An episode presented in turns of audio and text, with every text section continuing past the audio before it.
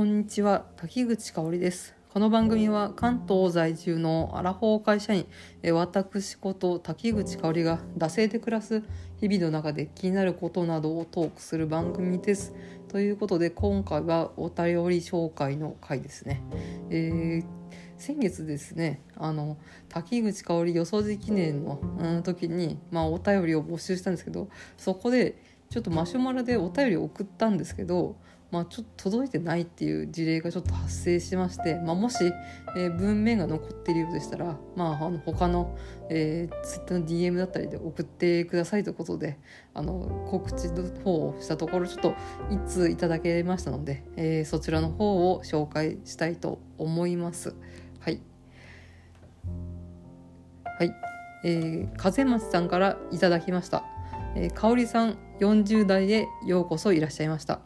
今回のテーマ意外と難しかったのでなかなか遅れずにいました。私はもう40代半ばです。思い返してみると40代になってからどんどん自由になった気がします。結婚や出産をしていないことに30代の頃は普通ではないという女としての欠落を感じていました。でも40代になり少しずつそういった呪縛から解き放たれました。え自由に自分の好きなように生きようみたいな良い意味での開き直りです。えー、あと健康が何より大事だと思います。あえー、健康が何より大事と思い知ったのも40代、えー、あちこちガタが来ますのでご注意を。ということでいただきました。ありがとうございます。ちょっとマシュマロの機能の方がうまく働かずに、えー、ちょっと二度手間の方をね、えー取らせてしまいまして申し訳ございませんでした、え送っていただきましてありがとうございます本当皆さんね健康の 件はね軒並み触れられててそこがちょっとね、うんまあ、ビビってる部分もありますけど、まあ、やっぱね、うん、こうやっておっしゃってくださった通り、まあ、このね、えー、呪縛から解き放たれて自由に生きられるみたいなの結構そういう風にね言ってもらえるとねあの勇気がもらえるというかねどんどん楽しみになりますね。うん、このね女の幸せは結婚して子を産み育てることっていうねこの呪縛めちゃくちゃ強固ですよね。うん本当ちっちゃい頃からそれこそね大きくなったらお嫁さんになりたいみたいなところから本当始まりますからね。うんまあちゃんと調べたわけじゃないのであれですけど、まあ、よく言われるのがこの、うん、開墾時代皆結婚する、うん、制度みたいになったのって、えー、ここ100年ぐらいの文化、うん、あの明治時代明治政府があこれみんなみんな結婚しなさいっていうふうに推し進めたっていう、うん、文化っていうのを聞いてであれでも時代劇とか大河ドラマとかあのね公家の娘とかね武士の娘とかまあ武将のねお姫様とか そういう人はね結婚してるじゃんって思うからなんか昔からなんかこうやって女は結婚し子を産み育てるのが仕事みたいなのがなんかこうやって書かれるから昔からそうなんだと思っててるんですけど、まあ、多分そういうふうなあの結婚のなんか、ね、政略結婚の道具みたいなうふうに、えー、結婚してた人たちは多分ほんの一握りで。まあ、ほとんどあの地方の農家の、えーね、長男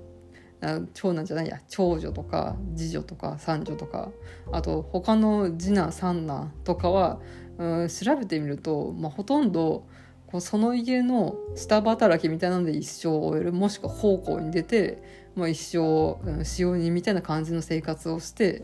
えー、終える。結婚することなくうんまあ大体昔の寿命って40代とか50代とかね人間50年って織田信長が 言ってるぐらいなんでもうそれぐらいでもう結婚することなく終える。ほとんどねうんみんな、えー、独身のまま生涯を閉じるっていうのがまあ普通だったっていうのを、えー、聞いてですねあので本当明治政府、ま、めちゃめちゃこのねみんな結婚しなさいっていうのはね強固にやったなっていうのがすごいねよく分かりますよね。でまあ100年前は、まあ、基本はお見合いじゃないですか明治大正とあとまあ昭和の初期ぐらいで。でうちの親今70代半ばぐらいなんですけど、まあ、お見合い結婚で。でまあ多分恋愛結婚と多分半々か、まあ、お見合い結婚の方が多いぐらいの世代だと思うんですけど多分恋愛結婚で結婚して、えー、子供を産んで育てるみたいな文化が多分定着したのって多分ここ50年ぐらいの文化なのでなんかそこでなんかね、うん、振り回されてるのめちゃくちゃなんかムカつくというか うん、明治政府めちゃめちゃ頑張ったっていうかね、うん、そこのやつに振り回されたくねえと思ってね思ってるんですけどまあ心乱されまくりましたよね。まあねそういうわけで40代になるとなかだんだん下脱の方がね、えー、できてくるということで本当にね、えー、ちょっと期待しております。うん本当女の人生の選択肢ってめちゃくちゃ多いですよね。うん、このまず結婚するしないでね、まあ、別れるじゃないですか。で、まあ、結婚しても、えー、1、えー、小割の選択あの専業主婦2、えー、子なしの専業主婦。3、えー、子しの正社員。4子なしの正社員。5、えー、小割のパート。6こなしのパート。みたいな感じでまあこれパッと書いただけでも7つに分かれるじゃないですか。ね。あなんかそれに比べて男性はするしないだけでいいよねみたいなのも、えー、まあねこう言うことも可能だと思うんですけどまあでもうん男性の場合多分独身と、えー、こなしの正社員と小割の正社員ぐらいしか選べない感が本当に凄まじくて、まあ、この非正規の男性たくさんいると思うんですけど、うん、なんか男は、うん、正社員になって妻子を養うべきみたいな風潮がね強いじゃないですか。のでやっぱり男性は男性でね、うん、苦しみだったりねえー、悩みみたいなのがあるので本当ね人間をねやってるだけでめちゃくちゃね、えー、疲れるし大変っていうのが あるんですけど、まあ、あの結構主婦あの主な夫って言葉も、まあ、現代になると、まあ、普通になってきたのかなって最近は思います。うん、あとはあのお父さんだけで、まあ、多分休日のなんか公園とかスーパーとかに子供さんを小さいねあの、えー、保育園ぐらいの子を連れて世話をしてるのを見ると、まあ、確実に変わってきてるのかなと思います。うん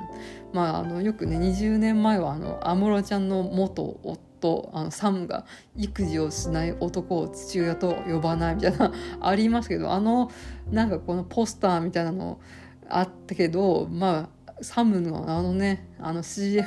でなんかこうやったねワンオペ育児みたいなしてる男性増えたかっていうの全然増えなかったじゃないですか。なんですけどこの令和の時代は本当にね目に見えるようにね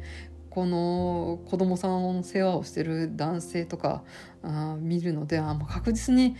ね、20年前から比べると変わってきてるんだなみたいなのはね、うん、実感してね。だからやっぱあの女性の方も、うん、なんかまあ昔は負け犬のほほえみたいな感じであの結婚してるしてない子供がいるいないみたいな感じで対立構造みたいなのありましたけどなんかそういうのを取っ払ってなんかこう助け合いじゃないですけど相互理解みたいなところもなんか来てるのかなと思いますやっぱネットができたことが大きいのかなと思います。うんまあ、ちょっと話変わりますけどあのゼクシーのあの CM のキャッチコピーで「結婚しなくても幸せになれるこの時代に私はあなたと結婚したいのです」っていう、まあ、あのキャッチコピーがなんかこれは素晴らしいみたいな感じで、まあ、バズったと思うんですけど、まあ、本当にこの通りで。うんあ結婚しなくても、えー、幸せになれる時代なんだってねあなんかリクルートに言ってもらった感じがしますね。うんこのねどんな選択をしてもそれはあなたの選んだ、えー、最良の道ですよみたいなのを、えー、言ってくれてるのかなと思いました。ということで、えー、風松さんお便りありがとうございました。まあ、ちょっと、えー、このね女の人生とはみたいなのちょいちょい、えー、やっているわけなんで、まあ、今後もね、えー、ちょいちょい出てくるのかなと思いますので、えー、お付き合いいただければと思います。はい、では、え切ります。えー、番組へのご意見ご感想はマシュマロまたは番組ツイッターだせ2018まで、えー、番組ハッシュタグはシャープだせ黒漢字でだせカタカナで黒で感想等を詰めてくださいここまでのお相手は滝口香織でしたまた次回